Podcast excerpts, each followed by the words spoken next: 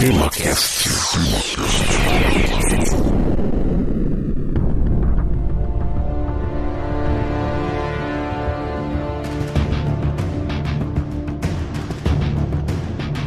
Muito bem, meus amigos, está começando mais um TemaCast. Aqui é Francisco Seixas e este é o TemaCast de número 120, onde vamos continuar falando das origens do Brasil, dessa vez sobre a guerra que culminou na fundação da cidade do Rio de Janeiro. E para este episódio me acompanha o meu amigo Jorge Virgílio. Olá, Francisco, olá, ouvintes, e vamos lá para mais um episódio sobre as origens do Brasil. Perfeitamente. Então o episódio vai começar agora, então bora lá.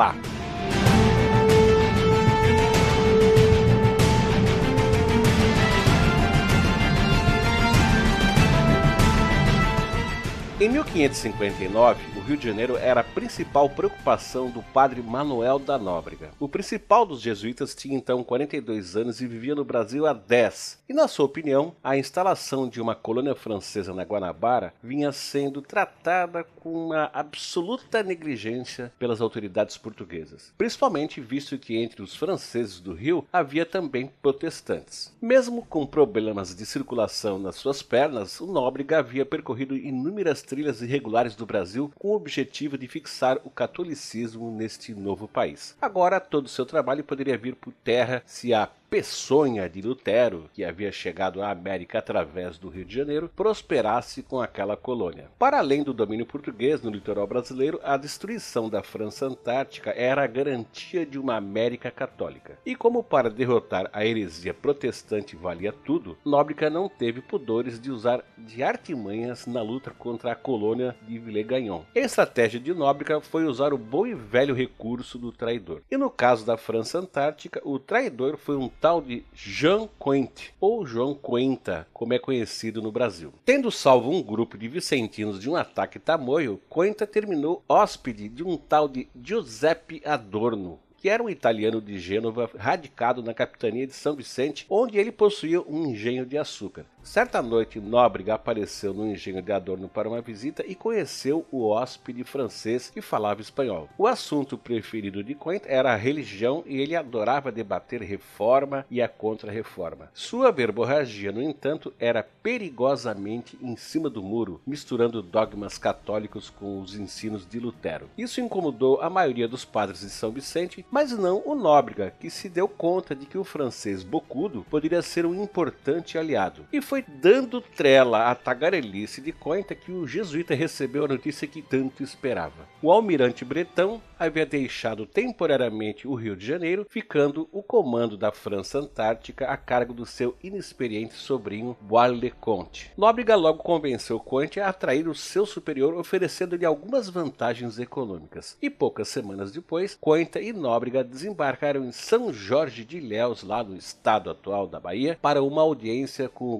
governador-geral. O francês expôs então a Mendes Sá um desenho da ilha Sergipe e do Forte Coligny, explicando os detalhes da edificação. A ausência de Villegagnon, somada ao auxílio de João Coenta, era a oportunidade perfeita para pôr fim à França Antártica. Contudo, o governador-geral carecia de pessoal. Por essa época, o reino de Portugal se encontrava com sérios problemas de liderança. O príncipe herdeiro de Portugal, Dom João Manuel, havia morrido em 1554 de tuberculose, e ele deixou a esposa grávida, mas seu pai, o rei Dom João III, também já estava doente. Em 1554, a esposa de Dom João Manuel deu à luz ao novo príncipe herdeiro, que era o Dom Sebastião. Em 1557, o Dom João III faleceu e o bebê Dom Sebastião, com apenas 3 anos e 4 meses de idade, foi coroado rei dos portugueses. Durante a sua minoridade, a sua avó, a viúva de Dom João III, a Dona Catarina da Áustria, assumiu a regência do país no momento em que todas as fronteiras do Império Português estavam sob ameaça. No Brasil, havia a ameaça francesa. No Marrocos, o Império Otomano ampliava suas fronteiras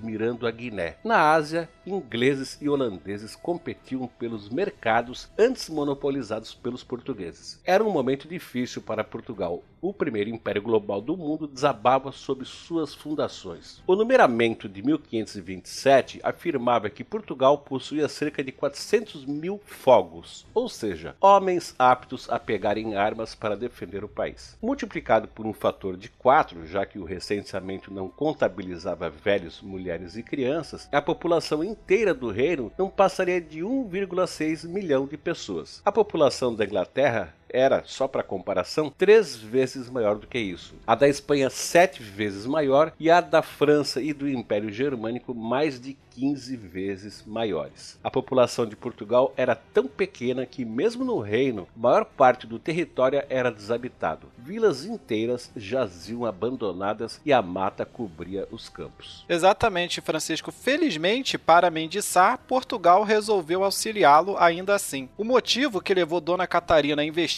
contra a França Antártica foi uma troca de cartas entre as diplomacias francesa e portuguesa, na qual a diplomacia francesa negava ter conhecimento da colônia de Villegagnon. Tal como em Portugal, a França vivia um momento conturbado. O país estava à beira de uma guerra civil entre católicos e protestantes, e o rei Henrique II havia falecido num acidente numa disputa de justa em 1559, deixando a tarefa de governar o país para o seu filho Francisco, então com 15 anos. Esse vácuo de poder eclodiu na Primeira Guerra Religiosa Francesa em 1562, e esses conflitos que se arrastariam até 1598, adiaram qualquer pretensão da França na América por todo o restante do século XVI. Em novembro de 1559, aportou em Salvador, vindo de Lisboa, a armada do almirante Bartolomeu de Vasconcelos. Desde o início, Vasconcelos e Mendiçá tiveram atritos. Se um era a autoridade máxima da colônia, o outro havia sido colocado no comando daquela missão pela rainha. Isso era praticamente uma intervenção branca na governadoria de Mendiçá de Sá e ele ficou P da vida. E foi nesse climão que a expedição de desbaratamento da França Antártica partiu de Salvador em fevereiro de 1560. A primeira parada dessa expedição foi no Espírito Santo, onde o Morubixaba Araribóia e os seus homens integraram a frota de Mendiçá e Vasconcelos. Araribóia havia nascido e crescido no Rio de Janeiro e era quem melhor conhecia o território. O grupo alcançou o Rio de Janeiro quase um mês depois, em 21 de fevereiro de 1560, ancorando numa várzea várzea ao lado do Pão de Açúcar, na entrada da Baía de Guanabara. Na nau Capitânia iam Vasconcelos, Mendiçal, o Padre Nóbrega, Araribóia e o João Cointa. A frota era composta de 22 navios e era a maior expedição militar portuguesa jamais enviada ao Brasil. E de acordo com o TV, abre aspas, depois que o senhor Villegagnon partiu desse país para voltar à França, os portugueses reuniram secretamente uma armada de 22 navios e outros vasos de guerra a remo, bem equipados tanto de artilharia quanto de outras munições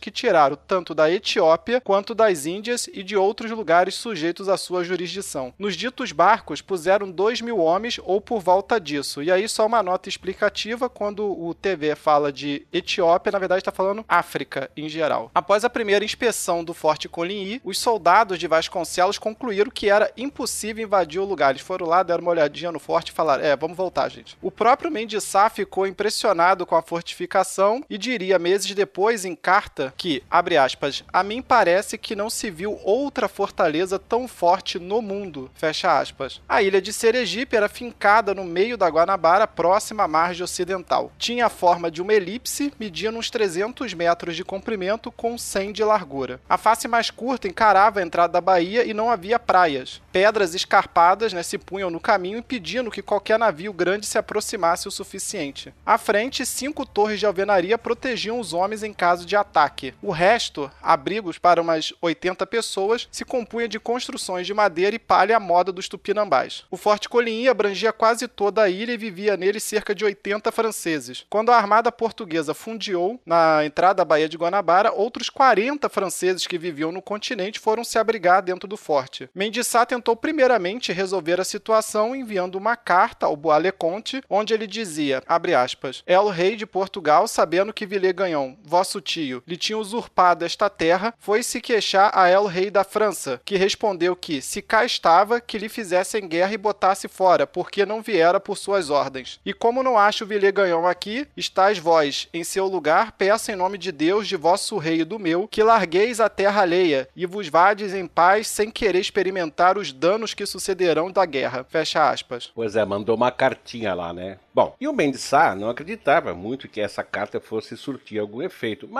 pelo menos servia para ganhar um tempo. Semanas antes, o Nóbrega havia enviado uma carta a São Vicente pedindo reforço. Alguns dias depois de receber a correspondência de Mendes Sá, Boaleconte respondeu dizendo que, abre aspas, não é meu papel julgar de quem é a terra do Rio de Janeiro. Minha missão é fazer o que o senhor Villegagnon, meu tio, me mandou, que é sustentar e defender esta sua fortaleza, a quem assim hei de cumprir, ainda que me custe a vida e muitas vidas, fecha aspas. Por fim, Boaleconte insistia que o Forte de Coligny era indestrutível e que se o governador-geral não queria ser homicida, que ele retornasse em paz. Com a resposta do francês, os portugueses entraram em pânico e começou um motim no navio. A situação só se acalmou porque por volta da primeira semana de março, os vicentinos finalmente apareceram no Rio de Janeiro. Mendes Sá então aproveitou a chegada dos vicentinos para questionar a coragem dos soldados portugueses, dizendo que se eram covardes poderiam voltar para casa. E devido a esse fato, foi só no dia 12 de março de 1560 que o ataque começou, ou que ele teria começado se a tropa luso-tupiniquim não tivesse encalhado na entrada da Bahia. Eu vou explicar. Mesmo hoje, velejadores experientes têm problemas para entrar na Baía da Guanabara. Quando a maré está descendo, a água sai pela boca da baía com tanta força que nem mesmo com o vento a favor dá para entrar. Da mesma forma, quando começa a subir, a correnteza é tão forte que os navios são literalmente sugados para dentro da baía. E no dia 12 de março de 1560, a variação do nível do mar atingiu seu pico. Às 10 horas, as águas estavam 35 centímetros acima da terra. Às 15 horas, a 1,25m. Eram 90 centímetros de diferença em apenas 5 horas. E o Mendes Sá, no entanto, tomou tomou vantagem dessa situação. No fim da manhã, por volta lá do meio-dia, as águas começaram a inverter em direção à Bahia. A violência das águas catapultou os navios e a tropa portuguesa entrou toda de uma vez na Bahia. Quer dizer, na verdade foi a entrada, né? A tropa foi a entrada pela correnteza.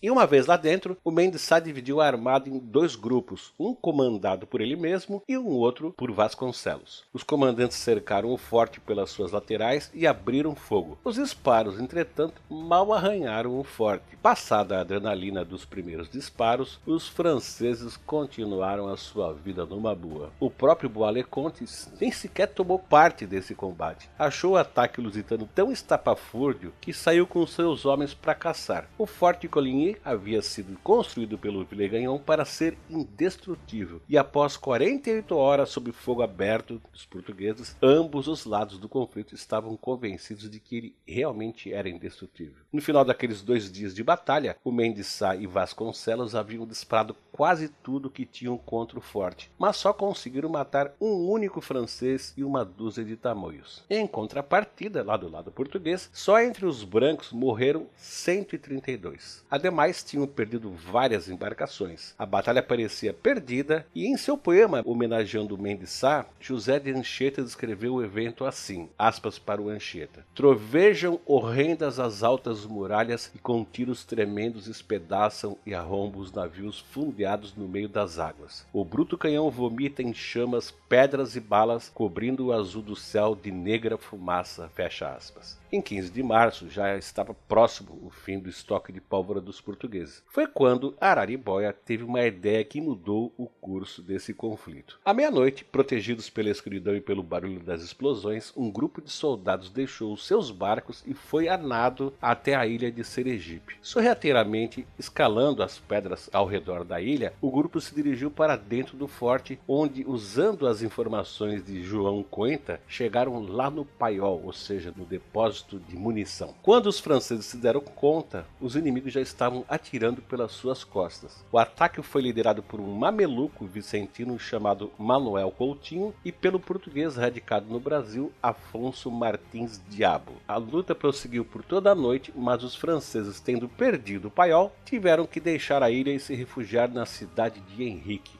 As fortificações erguidas em apenas algumas semanas pelos tamanhos seguia imbatível, mas já não era mais francesa. A resistência francesa do Forte Coligny foi registrada pelo cosmógrafo e abade André TV no livro Cosmografia Universal, volume 2, onde ele diz o seguinte: Desde que essa companhia chegou à ilha, encontrou-a desguarnecida tanto pela partida do capitão quanto pelo fato de estarem os franceses em terra firme, onde ficava o aldeamento por chamado Ville Henri, do nome desse grande e venturoso rei da França, Henrique II, do nome situado junto ao rio Carioca. Mesmo surpreendido assim e por tão considerável tropa, o forte resistiu e foi preciso que os portugueses o investissem por muito tempo e com suma fúria. Disse aí então o.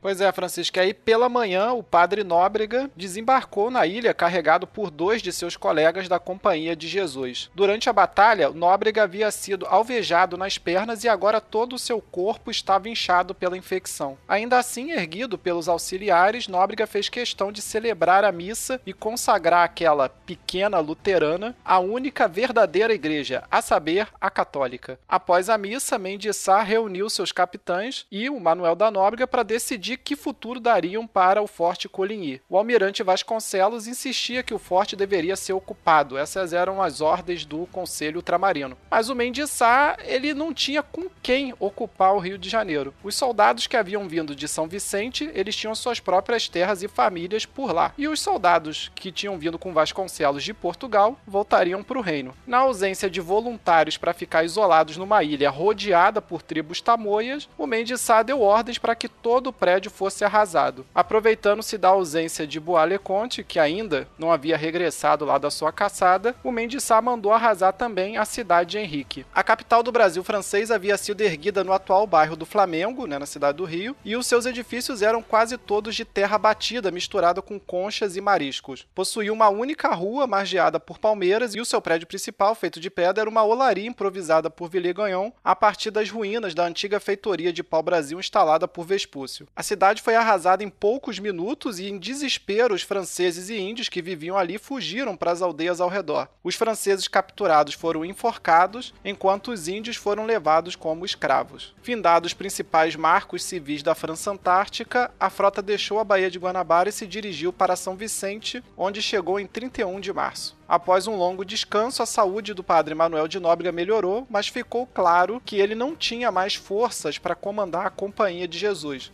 Foi substituído então pelo padre Luiz de Gran, que se tornou o novo principal dos jesuítas no Brasil. Livre da responsabilidade, Nóbrega pôde se dedicar à diplomacia com os indígenas. Daí em diante, ele contaria sempre com o jovem Anchieta para fazer tudo por ele. Bois-le-Comte, que pela sua imprudência perdeu a batalha para os portugueses, regressou para a França e sumiu da história. Já o João Cointa, o traidor, acabou sendo punido não pela França, mas pela Inquisição portuguesa. Ele falou demais sobre as suas ideias acerca cerca de Deus com os jesuítas e acabou denunciado como herege pelo padre Luiz da Gran, que o mandou prender em Salvador. Finalmente voltou à Europa, mas em Portugal enfrentou outro processo no Tribunal do Santo Ofício. Nóbrega, Anchieta e Mendissá testemunharam por carta a seu favor, mas o apoio foi de pouca ajuda. Ele acabou condenado ao isolamento no mosteiro dominicano, mas foi novamente preso pela Inquisição por insistir em discussões teológicas. Ele morreu exilado na Índia Índia, mas não sabemos se ele parou de falar pelos cotovelos. Provavelmente não, né? Pois é, o cara, o cara não, não parava de falar, velho. É, o pessoal que tem esse hábito de falar muito não para nunca.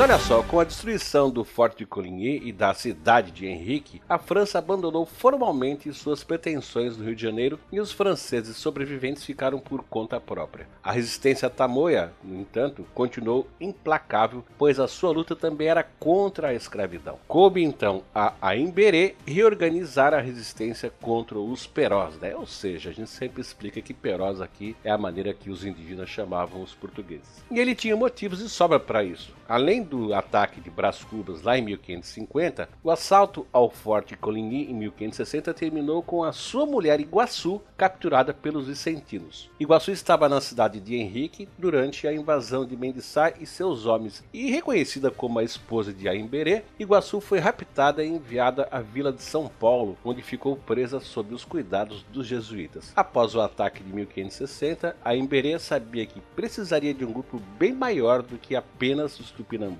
do Rio de Janeiro para fazer frente aos Perós. Assim, ele enviou emissários a diversas tribos por toda a extensão do território que vai lá do Vale do Paraíba até a zona da Mata Mineira em busca de apoio. O encontro entre essas lideranças foi realizado durante 1561 no sopé da Pedra da Gávea. Francisco, a Pedra da Gávea é o maior monólito à beira-mar do mundo. Tem cerca de 850 metros de altura e o seu contorno, em certos ângulos, lembra um rosto humano. Desde tempos imemoriais, vários povos que passaram pelo Rio de Janeiro se perguntaram se ela teria algum significado oculto. Em tempos mais modernos, chegou-se a se considerar que fosse o túmulo de um nobre fenício. Hoje sabemos que a Metaracanga, que era como os índios chamavam, essa pedra, é, ela foi esculpida através de um longo processo de erosão causado pela chuva. Então, a história dos fenícios é legal, mas não rolou. Apesar disso, continuou a ser um lugar é, de grande valor simbólico. No início do século XX, esse monólito serviu de inspiração para o poeta fluminense barra carioca, Osório Duque Estrada, que é, escreveu a, alguns trechos do poema que posteriormente foi oficializado lá em 1922 como a letra do hino nacional brasileiro. O Duque Estrada ele tomou a pedra da Gávea como personificação da pátria e se referiu a ela em ambas as partes do hino nacional. Na primeira, ela é mencionada no trecho: Gigante pela própria natureza, és bela, és forte, impávido colosso. E na segunda, no trecho: Deitada eternamente em berço esplêndido, ao som do mar e à luz do céu profundo. Perfeito. Olha só, o discurso de Aimberê na Gávea se concentrou no aspecto prático da aliança. Todos eles estavam ameaçados pela máquina escravocrata portuguesa. Ele próprio havia sido escravizado pelos vicentinos. No Porto de Santos, insistiu a Emberê, já não havia mais tupinambás, carijós, aimorés, caetés, guaianazes, guarulhos, goitacá, etc. Nos engenhos, disse a Emberê, todos pertencemos à taba dos escravos. O Morubixaba Coaquira, o mais velho entre os chefes ali reunidos, argumentou que a guerra havia se tornado extremamente cansativa para todos, que desejavam a paz. A Emberê retrucou que ele também desejava a paz, mas que a paz verdadeira só seria alcançada quando a confederação se tornasse uma força temida pelos Perós. Do contrário, eles não parariam nunca, né? Os Perós jamais parariam e jamais haveria terra, árvore ou escravos o suficiente para saciar a ganância dos portugueses. A Imberê acabou aclamado Muribixaba Guaçu, da nova confederação dos tamoios, e o termo tamoio passou a ser usado como sinônimo de povos originários. Os emissários enviados ao rio regressaram às suas tribos levando o convite de Aimberê. Dentre esses emissários, a tarefa mais difícil ficou a cargo de Jaguanharó, um sobrinho de Tibiriçá que havia participado da reunião. Aimberê esperava que ele conseguisse convencer o seu tio a se unir a eles. Entre outras coisas, a Imberê esperava que Jaguanharô negociasse a libertação de Iguaçu. E em Piratininga, Jaguanharô foi bem recebido pelo tio, a quem contou os planos de Aimberê. Tibiriçá sugeriu então que o ataque ao Planalto se realizasse dali a alguns dias para que tivessem tempo de reunir os seus homens. Voltando ao Rio, Jaguanharô submeteu a sugestão de Tibiriçá ao Conselho da Confederação, mas aí vem a historinha. Vamos lá, Jorge. Exatamente, Francisco. No dia combinado com Tibiriçá, a Emberê subiu ao Planalto. Ele vinha à frente dos guerreiros tupis, enquanto Cunhambebe II, né, que era o filho do, do primeiro Cunhambebe, que morreu lá em 1555, liderava uma coluna formada por goitacás e aimorés. Junto com eles vinha também o tal do Jaguanharó. Quando chegou ao lugar combinado, Jaguanharó encontrou os homens de Tibiriçá reunidos com uma tropa portuguesa.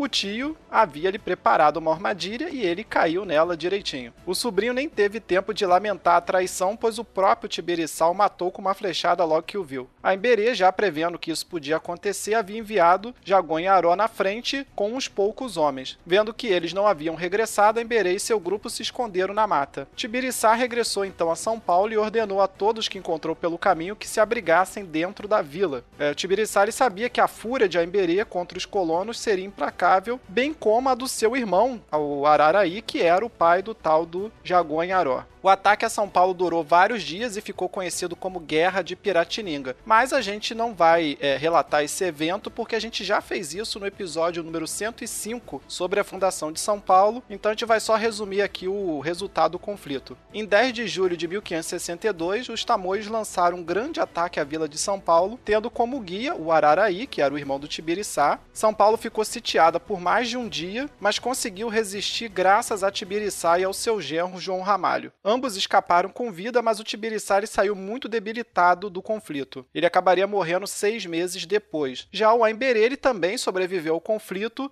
mas não conseguiu libertar Iguaçu. Apesar de vitoriosos, os moradores de São Paulo ficaram assustados com o ataque. Nóbrega e Anchieta se voluntariaram então para conversar com os confederados, visando estabelecer a paz entre eles. O encontro com os confederados se deu em Peroígue, né, que fica na atual cidade de Ubatuba, no litoral norte de São Paulo, e o Nóbrega, é, apesar de ser o mais velho, ele deixou que o Anchieta falasse porque ele dominava melhor o idioma tupi. O Anchieta começou o discurso dele dizendo que os Jesus jesuítas reconheciam a causa dos tamoios como justa, porque eles próprios da Companhia de Jesus eram contrários à escravidão dos índios. Disse então que os portugueses queriam a paz definitiva, no que o Aimberê retrucou que a paz só poderia ser negociada se os líderes indígenas traidores, sob o comando de Tibiriçá, fossem entregues à confederação e se todos os índios escravizados fossem libertos. Os jesuítas argumentaram que eles não tinham autoridade para garantir isso, mas que eles iam lá para São Vicente conversar com o pessoal, ver o que eles podiam fazer. O Aimberê, no entanto, não concordou. Ele disse que ele ia a São Vicente conversar com as autoridades e que nesse intervalo os jesuítas ficariam detidos como reféns em Peroígue como garantia de que ele, né, o Aimberê, ia voltar. Quando o Aimberê chegou a São Vicente, os vicentinos é, exigiram a presença do Nóbrega e do Anchieta para continuar a conversa. Aimberê, entretanto, disse que não podia confiar na palavra dos Peróis. Os vicentinos então acusaram Aimberê de ter matado os jesuítas e estar tá escondendo aí o fato. E o impasse só foi resolvido com o retorno de um dos padres a São Vicente. Como era o mais velho e o mais debilitado, eles é, mandaram de volta o Manuel da Nóbrega, que mediou o final das negociações. Por fim, decidiu-se que todos os os engenhos de São Vicente libertariam seus escravos. No entanto, eles não entregariam os chefes que os haviam auxiliado. Como por essa época o Tibiriçá, que havia sido o principal traidor da confederação, já havia morrido em São Paulo, os tamoios confederados abdicaram dessa exigência e o acordo de paz entre os tamoios e os vicentinos foi assinado em 14 de setembro de 1563, foi o primeiro acordo de paz assinado no continente americano entre europeus e indígenas. E se eles teriam sido mais míticos se eles tivessem conseguido fazer isso no 7 de setembro. Mas eles perderam essa oportunidade. Cara, para de viajar, Jorge. Bom, e aí, tendo conseguido a alforria dos índios é, e recebido a sua esposa de volta, o Aimberê regressou para o Rio de Janeiro. No período de paz, que durou um ano, a Confederação, com a ajuda dos franceses remanescentes na Baía de Guanabara, começou o desenvolvimento de sua própria produção de tecidos usando teares manuais. A Emberê trouxe também bovinos e equinos de São Vicente, introduzindo a pecuária no Rio de Janeiro. Os vicentinos, como o esperado, não ficaram lá satisfeitos com essa paz. De imediato haviam evitado o conflito com os tamoios, mas no longo prazo suas fazendas haviam estagnado. O ano da paz foi também o ano de uma grande epidemia de varíola que atingiu o litoral e o Planalto, matando muitos indígenas. Desta epidemia deixou Anchieta um impressionante relato, aspas aí para o Anchieta. É coisa terrível. Cobre-se todo todo o corpo dos pés à cabeça de uma lepra mortal. Sai deles um terrível fedor, de maneira que acodem-lhes as moscas como a carne morta e apodrecida, que se não lhes socorressem, vivos os comeriam. Fecha aspas para o Anchieta. E passada essa epidemia, os vicentinos voltaram a atacar as aldeias indígenas. Furiosos pelas humilhações que lhes foram impostas pelos confederados, as missões de apresamento se tornaram ainda mais ferozes. A guerra recomeçou justamente onde havia parado, lá em Iperoig, com o assassinato do Morobixaba Coaquira. Depois seguiu também para as tribos que viviam no Planalto. Num dos ataques realizados por Brás Cubas, Araraí, o irmão de Tibiriçá, acabou sendo morto. Centenas de índios foram capturados e levados como escravo. A resposta dos tamanhos foi imediata. Pequenos grupos de guerreiros eram enviados constantemente a São Vicente para atacar os colonos em suas fazendas durante a noite, que era assim tipo uma guerrilha, né? E paralelamente, o Mendes Sá fazia o que podia para auxiliar as capitanias de baixo. E por essa época, a regência de Portugal havia mudado de mãos. Como Dona Catarina não era bem vista na corte portuguesa, o tio-avô de Dom Sebastião, o cardeal Dom Henrique, assumiu o governo do país. E a principal tarefa de Mendes Sá era convencer o novo regente da urgência do assunto. Mesmo havendo derrotado os franceses, a insurgência dos índios do sul era preocupante. Para começar, toda a produção de açúcar em São Vicente havia sido interrompida e no final, Dom Henrique se convenceu de que era preciso pôr um basta nos confederados e organizou uma nova expedição de colonização do norte de São Vicente. Para o comando da expedição, Mendes indicou um dos seus sobrinhos, o Estácio de Sá. Estácio, então com 20 aninhos de idade, chegou a Salvador com dois galeões e algumas centenas de portugueses. Aproveitando a trégua que até então havia, o Mendes Sá enviou imediatamente o sobrinho para estabelecer a nova cidade. A frota de Estácio, acompanhada pelo ouvidor mor do Brasil, um tal de Brás Fragoso, partiu no início de 1564. No Espírito Santo, o capitão mor da capitania, o tal de Belchior de Azevedo, também se juntou a Estácio, assim como muitos dos maracajás liderados por Araribó. Em 6 de fevereiro, a esquadra entrou na Baía da Guanabara disparando diversos tiros de canhão só para dar um sinalzinho lá aos tamanhos da sua chegada. Inicialmente, Estácio fundiu sua frota no entorno da ilha de Sergipe, tensionando ocupar o mesmo sítio onde havia anteriormente ficado o Forte Coligny. As notícias dessa época viajavam muito lentamente e quando Estácio partiu da Bahia, ainda não havia chegado lá a notícia do fim do armistício entre Tamoios e Vicentinos. Se aproveitando dessa situação, a Imberê recebeu Estácio inicialmente como amigo, oh, seja bem-vindo tal, né? Que, visando ganhar um tempo enquanto ele pedia reforços. Estácio, no entanto, embora novinho, né, acabou desconfiando que havia alguma coisa estranha no ar e aprisionou um dos franceses, o qual torturou até que ele confessasse o que estava de fato acontecendo. No entanto, Estácio só descobriu a verdade quando já era tarde demais e foi surpreendido por cerca de 2 mil guerreiros e mais de 100 canoas que cercaram a ilha e se lançaram para invadir as naus portuguesas. Os marinheiros que haviam desembarcado em Sergipe acabaram todos mortos, restando apenas aqueles que estavam ainda embarcados. Não podendo subir nos navios devido ao mar agitado, os tamanhos começaram a despedaçá-los com machados. No meio dos índios vinham também os franceses que haviam permanecido na Guanabara. E com o apoio de Araribóia e seus arqueiros, e a tiros de canhão e mosquete, Estácio conseguiu repelir os atacantes, mas ficou sob sítio pelas semanas seguintes.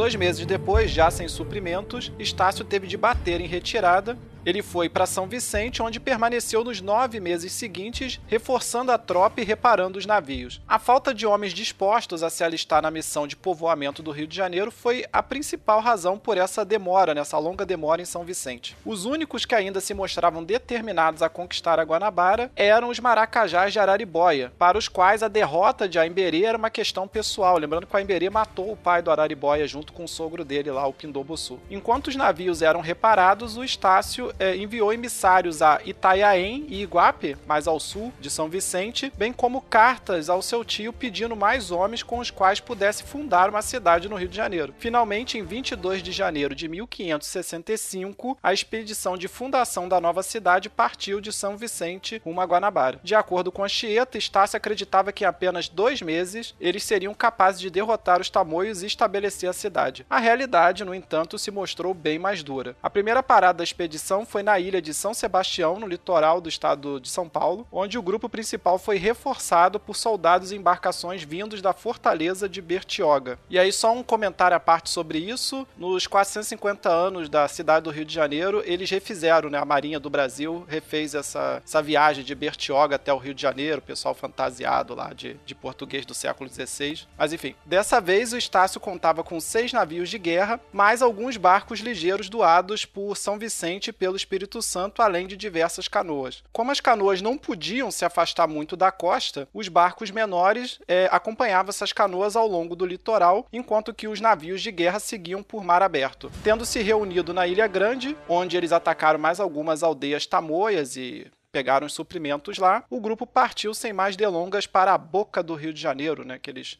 normalmente chamavam boca do Rio de Janeiro mais do que Bahia do Rio de Janeiro. Dessa vez, o grupo se fixou na várzea que havia sido utilizada pelo Mendes Sá no ataque de 1560. Nessa várzea, que fica localizada entre o Atlântico e a Bahia, há um morro o qual acabou ficando conhecido pela alcunha de Cara de Cão, por ter sido dado como sesmaria ao Diogo Cara de Cão, que era o imediato do Estácio de Sá. E esse morro era um lugar estratégico para a defesa do grupo porque ele permitiu o controle da entrada da Bahia, mas era inacessível a pé, pois ele é separado do continente pelo penedo do Pão de Açúcar. Então o Pão de Açúcar servia de muro para o pessoal que estava nesse morro. Então eles só precisavam se preocupar com ataques pela água né, do, dos tamoios. E foi ali, no atual bairro da Urca, onde hoje está o Forte de São João e a Escola Superior de Guerra, a ECG, que o Estácio fundou em 1 de março de 1565 a cidade de São Sebastião do Rio de Janeiro, em homenagem ao rei de Júri de Portugal, Dom Sebastião I, então com 11 anos de idade. Os homens de Estácio improvisaram uma cruz cortando mais árvores e o padre Anchieta celebrou a missa de fundação da cidade na tarde desse mesmo dia. E aí é por isso que até hoje a Arquidiocese do Rio de Janeiro briga para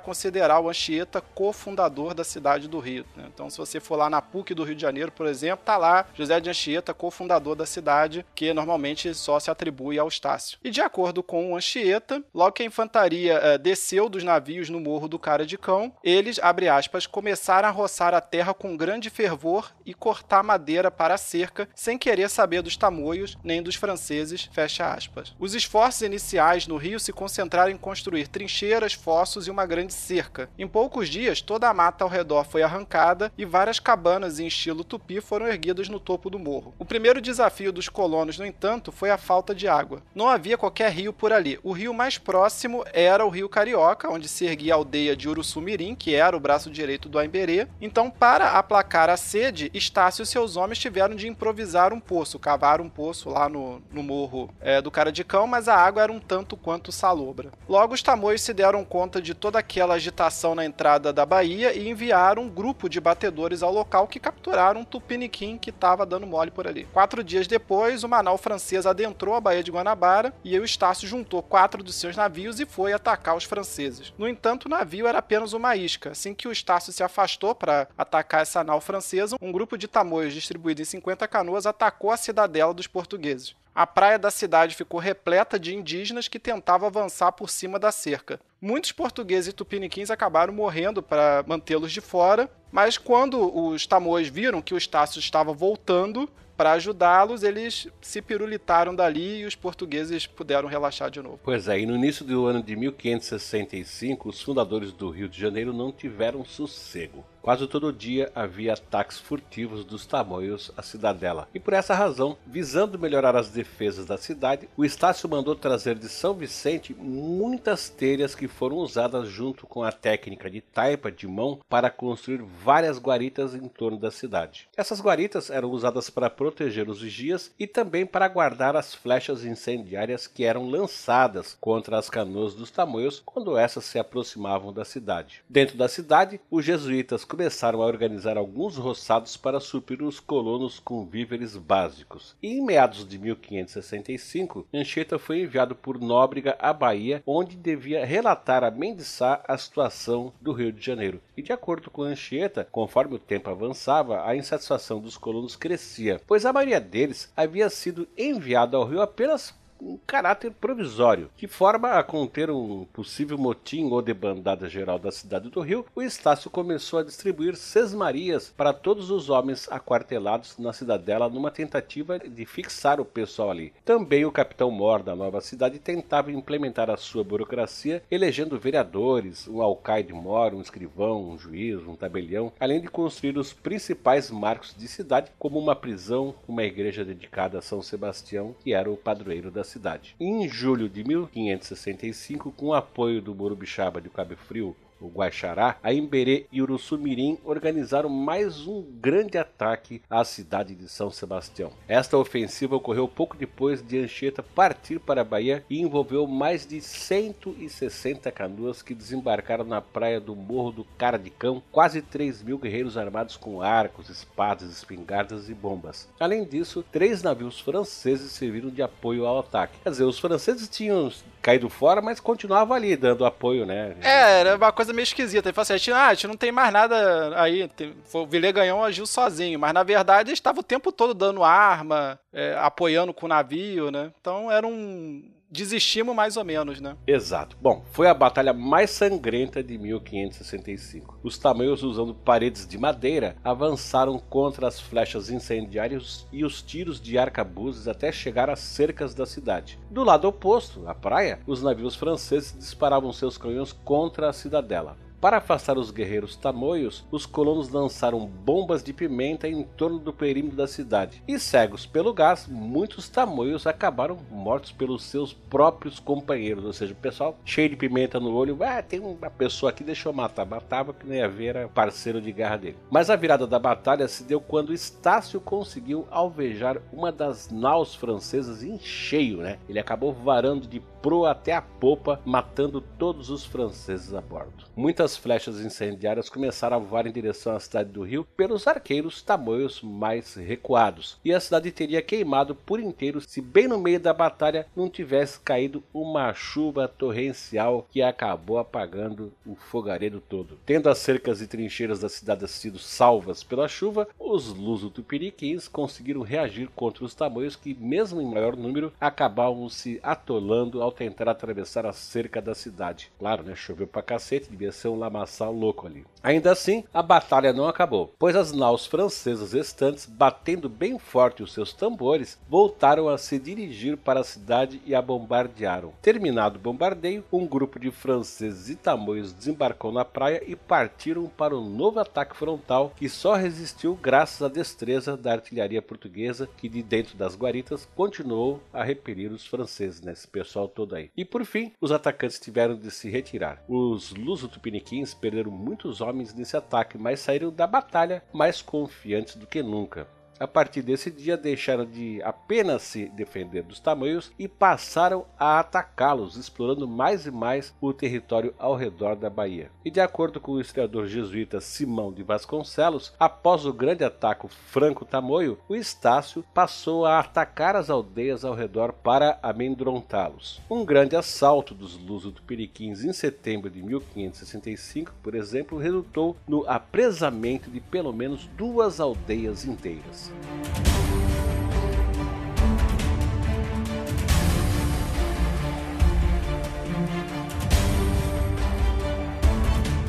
O ano seguinte da Guerra do Rio de Janeiro é um período sem muitos registros. O próprio Simão de Vasconcelos só relatou um único episódio da guerra ocorrido nesse período. De acordo com o jesuíta, em meados de 1566, Guaxará, o Morubixaba do Cabo Frio, partiu com cerca de 100 canoas para a Baía de Guanabara, onde, abre aspas, reuniu-se em segredo o resto de sua potência em 180 canoas bem armadas, guiadas pelos mais destros capitães seus e da nação francesa fecha aspas. O ataque teria começado com um cerco a um dos homens de confiança de Estácio, o vicentino Francisco Velho. O cerco ocorreu quando ele precisou sair para recolher madeira para as obras da igreja de São Sebastião. Inicialmente, os tamoios enviaram apenas algumas canoas para interceptar o Francisco Velho, e o Estácio, vendo o amigo cercado pelos índios, saiu com outras quatro canoas para resgatá-lo. Os índios então abriram fuga e o português foi no encalço deles. Mas é, o Estácio se deu mal porque o ataque a Francisco Velho havia sido apenas uma armadilha. Atrás de uma ponta de terra, toda a numerosa frota de Guaxará estava esperando por ele. O Estácio mal teve tempo de gritar aos homens que retornassem à cidade, pois uma saraivada de flechas, que nas palavras do Francisco Velho cobriram as nuvens,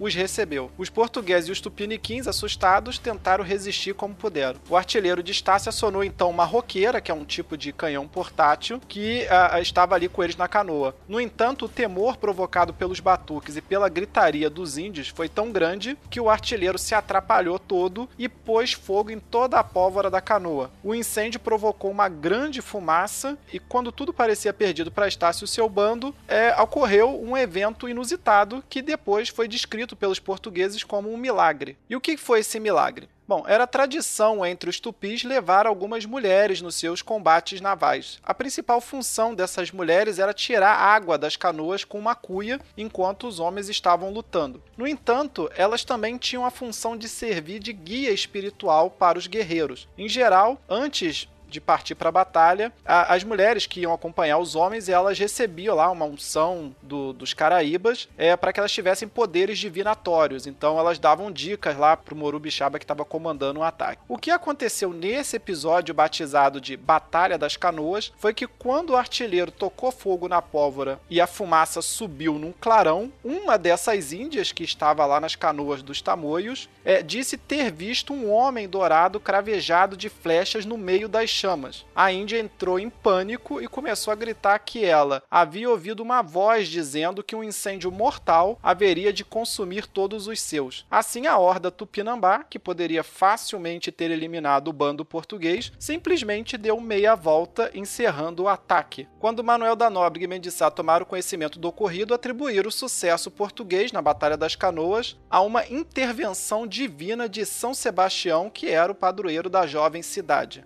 a história com o tempo acabou aumentando um pouquinho e já no século XVII a versão oficial era que quando o capitão e os seus homens se viram encurralados, os céus se abriram sobre a Baía de Guanabara e São Sebastião, vestindo sua armadura de arco em punho, emanando uma luz dourada, teria pulado de uma canoa para outra, assassinando os tamoios, até que eles fugissem surpresos pelo apoio sobrenatural dos seus inimigos. Essa versão tem algumas doses de exagero. Mas se o Estácio escapou com vida da Batalha das Canoas, ele saiu de lá pelo menos um pouco assustado. Né? Ele perdeu boa parte da confiança que havia adquirido no último ano. De acordo com os seus batedores, né, o pessoal que saía disfarçadamente para ver como que estava é, se organizando os tamoios, havia ainda pelo menos 70 aldeias tamoios no entorno da Guanabara, além de índios que chegavam de outras partes do país, né, a pedido do Aimberê, como, como a gente falou anteriormente, ele mandou emissários para vários lugares no interior, ali pegando do norte de São Paulo até mais ou menos ali o leste de Minas. Então tinha gente chegando para ajudá-los, né? Então a situação do Estácio era complicada. Em novembro de 1566, o capitão português Cristóvão de Barros chegou de Lisboa com mais três galeões para auxiliar os colonos do Rio de Janeiro. E além disso, Dom Henrique determinava que todas as capitanias estavam obrigadas a enviar homens para o ataque final contra os tamoios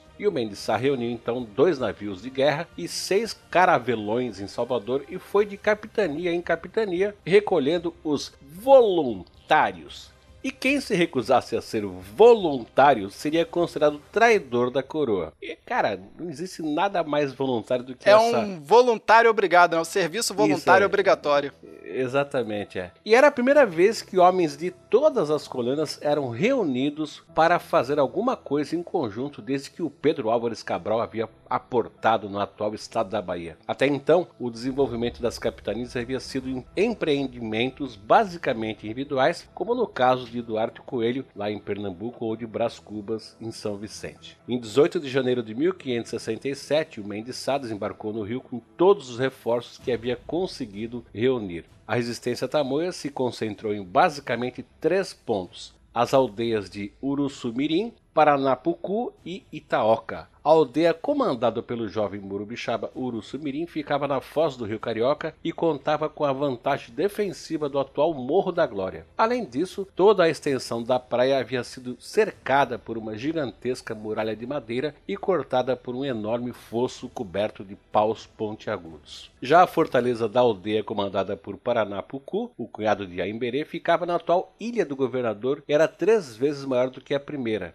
E por fim, a fortaleza da aldeia de Itaoca, localizada no atual município de São Gonçalo, era a linha de retaguarda dos tamanhos, pois guardava um antigo Peabiru, ou seja, uma trilha que ia em rumo ao Cabo Frio. E devido à crença no milagre protagonizado por São Sebastião na Batalha das Canoas, Mendissá e Anchieta marcaram o início do ataque para o dia 20 de janeiro de 1567. E de acordo com o governador, os portugueses iniciaram o ataque por Uruçumirim, onde se encontrava a Imberê. Ou nas palavras do governador-geral, o grande, principal e muito guerreiro, o qual estava em um passo muito alto e fragoso com muitos franceses e artilharia. Quando os luso-tupiniquins desceram na praia da Carioca, já foram logo recebidos com tiros, flechas e bombas de pimenta. Aliás, uma coisa interessante, né, cara? Nessa época o pessoal já tinha bomba de pimenta, né? É, não, foram os índios que inventaram isso. É, pelo jeito sim, né? É, não, essas bombas de pimenta foram os índios, né? Eles usavam muito nas guerras que eles faziam entre eles. Interessante. Bom, alguns homens ficaram tontos e caíram nos fossos, morrendo empalados na hora. Após muitas horas de tiroteio, os portugueses finalmente conseguiram arrebentar com parte das defesas tamoias, trazendo os canhões do navio para a praia. E usando pontes improvisadas, os homens liderados por Estácio de Sá invadiram a fortaleza. E uma vez lá dentro, Estácio se deparou com Iguaçu, a esposa de Aimberê, que junto com outras mulheres tomou parte nesses combates. Estácio matou Iguaçu com um tiro no coração, mas acabou sendo alvejado pelo próprio Aimberê com uma flecha em um dos seus olhos. E de acordo com Mendes Sá, a fortificação de Uruçumirim foi combatida pelos seus homens com muito ânimo. E segundo a lenda difundida por Anchieta, ao ver a fortaleza de Uruçumirim invadida pelos Perós, o Aimberê teria recolhido o corpo morto de Iguaçu e se atirado na Baía de Guanabara, preferindo a morte do que se render. Anchieta teria recolhido depois os corpos de Iguaçu e Aimberê e os enterrados próximos de onde hoje fica o Palácio do Catete. Essa história foi imortalizada no poema Confederação dos Tamoios de 1857 do carioca Gonçalves de Magalhães,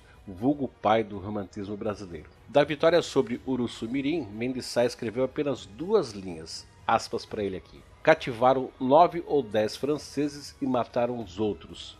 Estácio foi ferido de uma flechada do que morreu. Fecha aspas. Estácio, no entanto, não morreu imediatamente. O fundador da cidade do Rio de Janeiro agonizou ainda por quase um mês da flechada de Emberê até que acabou falecendo.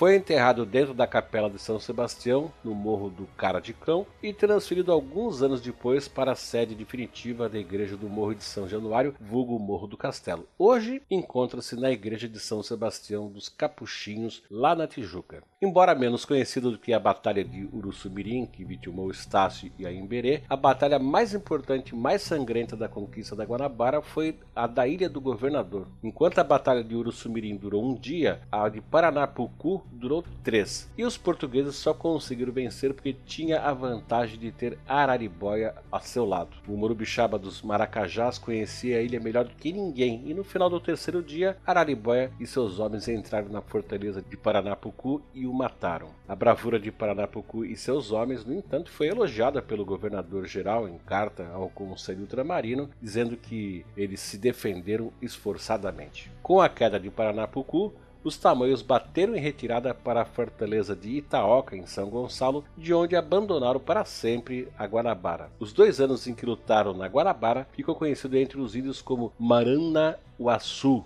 ou seja, a Grande Guerra. Devido à morte de Estácio de Sá, Mendes Sá nomeou outro de seus sobrinhos, Salvador Correia de Sá como capitão-mor e primeiro governador da Capitania Real do Rio de Janeiro, que foi desmembrada da Capitania de São Vicente. Né? Até esse momento, a Capitania do Rio, que não era capitania, era o norte de São Vicente. Como Salvador de Sá era inexperiente, Mendes Sá precisou governar a nova capitania até fins de 1568. Nesse período, Mendes Sá tomou a providência de transferir a cidade do Morro do Cara de Cão para uma região mais bem protegida no alto do Morro do Descanso, depois batizado pelos jesuítas de Morro de São Januário, e que na verdade ficou conhecido pela população como Morro do Castelo. Em 1570, o Manuel da Nobre inaugurou, nesse Morro do Castelo, o Colégio Jesuíta do Rio de Janeiro. E ele morreu no mesmo ano em que o colégio foi inaugurado. Inclusive, o nome Morro do Castelo é por causa do colégio, que ele ficava no alto do morro e as pessoas achavam que aquilo parecia um castelo. Em 1570, Mendes Sá já não aguentava mais. Em carta ao rei Dom Sebastião, que havia assumido o trono de Portugal em 1568 aos 14 anos, o governador pedia dispensa do serviço. Ele pediu para sair. Tinha vindo ao Brasil para ficar três anos, mas já estava há dez. Era um juiz, mas havia lutado e vencido a maior guerra travada naquele país desde o início da sua colonização. Em 1571, Dom Sebastião atendeu ao pedido do Mendes Sá, contudo ele morreu no ano seguinte em Salvador, antes da chegada do seu substituto. Antes de morrer, o governador sugeriu ao rei que dividisse o governo do Brasil em dois, criando uma segunda capital no Rio de Janeiro. O rei Dom Sebastião aderiu à sugestão e em 1572 a cidade do Rio de Janeiro foi elevada à condição de capital da repartição sul do Brasil, que era definida como todos os territórios abaixo da capitania de Porto Seguro, e como primeiro governador geral do sul foi nomeado o desembargador Antônio Salema, que na época vivia em Pernambuco. Após perderem a Guanabara, os tamoios fizeram do Cabo Frio seu último refúgio. De acordo com o TV, dentre as várias formações rochosas consideradas sagradas né, pelos tamoios, é, a de maior importância era a Itajuru, ou Boca de Pedra em português, que ficava no Cabo Frio. De acordo com o cosmógrafo, era, abre aspas, uma pedra do comprimento e largura de cerca de 5 pés, na qual aparecem riscados alguns golpes de vara ou pequena bengala, e duas impressões de pé de um homem que nos disse serem do grande Caraíba a quem devem o conhecimento do fogo, a quem chamam tatá, e do cultivo de tubérculos. Os selvagens guardam aquela pedra como um grande e precioso tesouro. Dizem que, com a morte de Maíra Monan, Guaraci, que é o sol, ordenou às outras estrelas em memória de Monan que levassem essa pedra santa para a terra, a fim de que os homens prestassem honras ao grande Caraíba. Acreditam eles piamente de tal forma nessa crença que seria impossível convencê-los do contrário. É uma crença desatinada, que se a tal pedra fosse tirada deles, ou mesmo que ela se quebrasse, isso acarretaria na destruição de todo esse país. É a mesma loucura que participam os árabes do Egito com as colunas ditas de Pompeu. Pois é, a última batalha dos tamoios contra os portugueses ocorreu em torno da Itajuru, essa pedra santa e né, sagrada dos indígenas. Em 20 de março de 1570, devido aos prolongados e custosos conflitos com os índios do Rio de Janeiro, o Dom Sebastião promulgou a primeira lei proibindo a escravidão indígena. Os colonos, no entanto, continuaram aprisionando índios como escravos, o que motivou novos ataques tamoios à Guanabara. Em 27 de agosto de 1575, o governador Antônio Salema reuniu um exército combinado de 400 portugueses e 700 índios e atacou a fortaleza dos tamoios no istmo da Laguna de Araruama. O cerco durou um mês. A ideia de Salema era impedir a entrada de víveres e obrigar os índios a se renderem, e a estratégia acabou funcionando. A Laguna de Araruama é um belo espelho d'água, mas tem um problema: é o maior corpo de água hipersalino do mundo. A salinidade da Laguna de Araruama é uma vez e meia maior do que a do oceano. É praticamente o Mar Morto brasileiro e não tardou que acabasse faltando água a esse pessoal que ficou sitiado. Um padre da Companhia de Jesus, um tal de Luiz da Fonseca, foi então enviado à fortaleza para tratar com o Morubixaba Japaguaçu é, sobre os termos da rendição. No entanto, quando o padre chegou lá, os caraíbas tamoios fizeram invocações à sua Pedra Santa e, coincidentemente ou não, começou a chover pra cacete lá no Cabo Frio, o que acontece raras vezes naquela região. Eu, Francisco, eu acho que isso aí foi, foi os antepassados, aquele pessoal cacique cobra coral. Eu acho que foi, acho que foi daí que veio o cacique cobra coral, inclusive. Deve ser descendente de algum índio que tava lá nessa, nessa fortaleza. É, é bem gracioso, cara. Mas olha só, com a chuva, a resistência ao governador Salema acabou sendo redobrada. No entanto, a água acabou não durando muito e finalmente, em 21 de setembro, os jesuítas conseguiram outra reunião com Japaguaçu, que enfim concordou com a tal da rendição. E o Salema, contudo, exigia que os índios derrubassem a sua fortaleza e que todos os guerreiros entregassem as suas armas. Percebendo que o governador tensionava escravizá-los, os índios fugiram do Cabo Frio no dia 26 de setembro de 1575 e acabaram abandonando a Itajuru. Por tantos séculos eles haviam guardado, e só relembrando novamente aqui que Itajuru é a pedra deles a pedra sagrada. Fugiram por trás da fortaleza, correndo o quanto eles podiam para escapar da captura. E nas palavras do padre Fonseca, abre aspas para ele, logo souberam a sorte que os aguardava. Os habitantes de Cabo Frio abandonaram suas aldeias e fugiram para o interior. Mas Salema, acossando-os, matou mais de dois mil e fez quatro mil prisioneiros. A mãe era separada do filho, o marido da mulher, um era levado para São Paulo e outro para o Espírito Santo. Não havia coração de bronze que não se enternecesse ouvindo as queixas e lamentos deste pobre povo. Fecha aspas.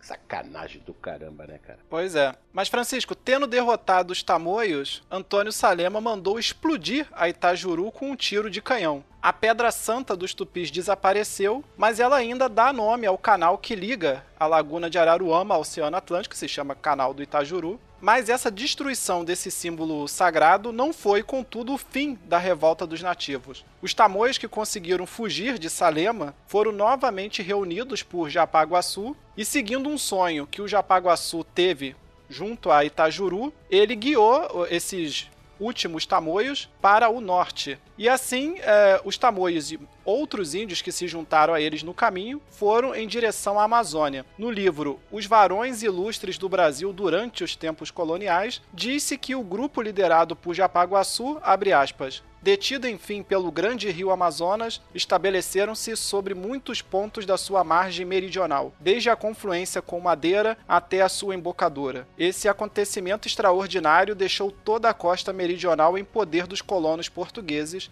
Fecha aspas. Do Amazonas, os índios continuaram resistindo. No final do século XVI, o rei Felipe II, que assumiu o, o trono né, de Portugal depois da, da morte ou desaparecimento do Dom Sebastião, pressionado pelos jesuítas, determinou que os nativos não poderiam ser capturados a não ser em guerras ordenadas pessoalmente pelo rei. Em 1609, a captura de muitos índios na cidade de Jaguaribe, lá no Ceará, originou uma nova declaração do rei da Espanha. Posteriormente, Felipe III, né, o filho do Felipe II, declarou que todos os gentios eram livres e deveriam ser remunerados pelo seu trabalho. Porém, as leis e declarações não eram suficientes para conter as hostilidades feitas com os índios. A lei de 1609 não conseguiu garantir a liberdade dos nativos e dois anos depois, em 1611, o Felipe III reafirmou a liberdade dos índios e definiu que a necessidade de fazer guerra contra eles seria discutida por uma junta governativa. Né? Por que, que ele fez isso? Porque sempre que alguém era pego lá com um escravo indígena ilegal, ele falava que ele escravizou o índio porque eles estavam atacando a fazenda deles, porque é, quando você, quando os índios atacavam a fazenda, havia algumas brechas na lei de que eles poderiam ser escravizados. Aí ele, para acabar com isso, falou: não, agora só, só se, se uma junta do governo autorizar a guerra contra os índios, você pode ir lá escravizar eles, independente de ter te atacado ou não. Ainda assim, como o tráfico de indígenas era extremamente lucrativo, os colonos seguiram no erro e deram a banana lá pro, pro rei. Tudo isso culminou no levante dos Tupinambás, também chamado de Revolta dos Tupinambás, ocorrido no dia 13 de janeiro de 1618, é, que foi liderado pelo Morubixaba Cabelo de Velha, que reuniu diversos grupos indígenas nativos para travar uma luta contra os portugueses no Forte do Presépio, em Belém do Pará. Os tamoios haviam sido derrotados no Rio de Janeiro, mas o seu espírito continuou vivo no norte ainda por muitos anos. E para provar isso, né, lá em 1727 o líder da tribo dos Manaus, a Juricaba, após ter sido capturado, preferiu se atirar no rio Amazonas e morrer afogado, a exemplo de Aimberê, do que se entregar às autoridades portuguesas em Belém do Pará. E é isso daí. Bom, a dignidade dos índios, no entanto, não foi defendida apenas pelos tupinambás. Coube também aos tupiniquins lembrar aos portugueses que sem eles, Portugal jamais poderia ter conquistado o Brasil. Já idoso, o Morubixaba Araribóia protagonizou um fato curioso que também é muito pouco conhecido na história do Rio de Janeiro. Em encontro com o governador Antônio Salema, o velho Morubixaba teria cruzado as pernas ao se sentar. E o governador o repreendeu porque achou que ele estivesse desrespeitando, ao que o Araribóia teria respondido assim tranquilamente. Aspas. Minhas pernas estão cansadas de tanto lutar pelo seu rei, por isso eu as cruzo ao sentar-me. Se assim o incomodo, não mais virei aqui. Vou para minha aldeia. Fecha aspas. E o Araribóia lutou por muitos anos contra tamanhos e corsários que atacavam o Rio de Janeiro. Ele foi capitão-mor da capitania e foi feito cavaleiro por Dom Sebastião, o primeiro indígena a receber essa distinção. Né? E reza a lenda que o casamento mais pomposo do Rio de Janeiro no século XVI foi, foi exatamente o casamento do Araribóia. A influência do líder dos Termiminós estendeu-se ainda por muitos anos até os seus descendentes. E esses descendentes acabaram ocupando diversos cargos na burocracia do Rio de Janeiro. Além da aldeia de São Lourenço, Araribóia teve seis marias no atual bairro de São Cristóvão e uma casa na Rua Direita, atual 1 de Março, que é a principal rua do Rio de Janeiro colonial. Factualmente, sabe-se que ele morreu em 1589, possivelmente de varíola. Contudo, Há uma lenda popular no Rio de que o chefe Termiminó teria morrido em circunstâncias sobrenaturais. Araribóia estaria pescando na sua canoa quando os espíritos dos tamoios que ele assassinou saíram de dentro da água e o afogaram na baía de Guanabara. Seu corpo nunca teria sido encontrado depois disso. Hoje, Araribóia é considerado o fundador da cidade de Niterói, antiga capital do estado do Rio de Janeiro. A antiga sede da Prefeitura Municipal de Niterói tem o nome de Palácio Araribóia em sua homenagem. A estátua sua, erguida em 1965, pode ser vista em uma praça homônima no centro de Niterói, de frente para a estação das barcas. Dotado de grande personalidade, ele foi também a inspiração de José de Alencar para o índio Peri no livro O Guarani, lá do ano de 1857. E aqui nós terminamos esse episódio onde a gente falou a respeito da Guerra do Rio de Janeiro e da fundação da cidade do Rio de Janeiro. Eu vou convidar o Jorge para fazer as suas considerações finais. Francisco, como sempre, eu vou pedir aos ouvintes que não nos escreveram que nos escreva, pedir àqueles que podem colaborar com o tema cast que colaborem e agradecer mais uma vez pela audiência. Então eu vou agradecer ao Jorge por mais essa pauta que ele fez, por ter participado da gravação. Quero deixar um forte abraço para você, Jorge, e deixar também um grandíssimo abraço para todos os nossos ouvintes que nos aturam a cada 15 dias. Então, o meu bye bye. Tchau, Francisco, tchau, ouvintes, e até a próxima.